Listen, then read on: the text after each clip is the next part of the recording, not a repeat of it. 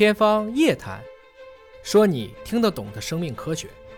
欢迎各位关注今天的《天方夜谭》，我是向飞，为您请到的是华大基因的 CEO 尹烨老师。尹烨老师好，向飞同学好。好，我们继续呢今天的互动问答环节。乐活烘焙询问啊，说美体内衣真的有效果吗？宣称能够美体的内衣说是能够塑形，把这个脂肪啊聚拢到一起，看起来呢就不显得那么胖了。那这样的做法有没有副作用呢？首先，这个所谓脂肪聚拢，这只是个物理上的事情，因为本身脂肪细胞它是可以被压缩的。如果你穿一些这个美体的内衣的话，也确实会让你一部分肌肉紧张。嗯，因为你要把一部分肌肉提起来，或者说它是通过物理外力的作用。把这个肌肉和脂肪向一个更小的空间内去聚集，就明明是个松散的肉，后来通过那个紧身的衣服呢，把它变成了胸肌啊，变成了腹肌，是可以这么理解。就是说，这个同样是一斤的肌肉和一斤的脂肪，体积差七倍。嗯，所以更好的方式是有效的去减脂，通过运动去做。什么事情都有一个度啊。这个曾经在欧洲有一段，就是大家就喜欢这个细腰的。嗯，那有些女性就是只是每天就穿这个束腰衣，甚至直接把肋骨去了。包括梦露当时也传自己是把最后一节的肋骨去掉，嗯，所以她能穿上谁都穿不进去的裙子。那这种已经为了美而采用的病理性改变，我觉得就得不偿失了。整体来讲呢，这个爱美是人皆有之的，但是更长久的能够坚持，那我觉得啊，应该还是一个通过自然的方式，通过正确的，不管是减肥或者适当的运动。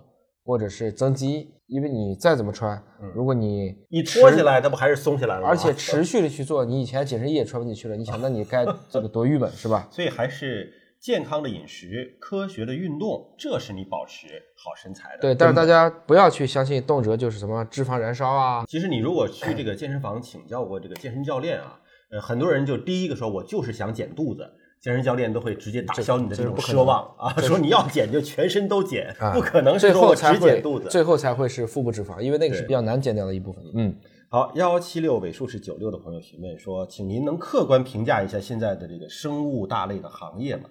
因为他本科呢学的并不是生物专业，现在有兴趣，所以呢有可能是说研究生啊或者是博士考试啊，他想跨专业考试，但是呢他又听说过。生化环材四大天坑这样的言论没有勇气。什么叫做生化环材？就生物化学环境材料啊，一般号称是理科四大。这个这四大天坑指的不好就业吗？还是什么？其实就是说，从中国高考的成绩来看啊，我那年就是两千年到差不多零四零五年之前，跟生物沾边的分都特别高。嗯。再后来就变成调剂专业了。嗯。所以这个两个问题，一个就是不好就业，嗯，没有这种头部型、大型的这种。公司就是毕业之后，第一个找不到对口的工作，第二个可能是薪水也不高，那这是一部分。第二个问题呢，虽然说二十一世纪生命科学的世纪，但是在过去的十年或者二十年的时间，其实还并不可能让一群本科生就能看见学这个专业到底给他这个生活带来一个多大的影响。所以基本上学了生物的人都要去深造，差不多都要念到博士，甚至要海归啊。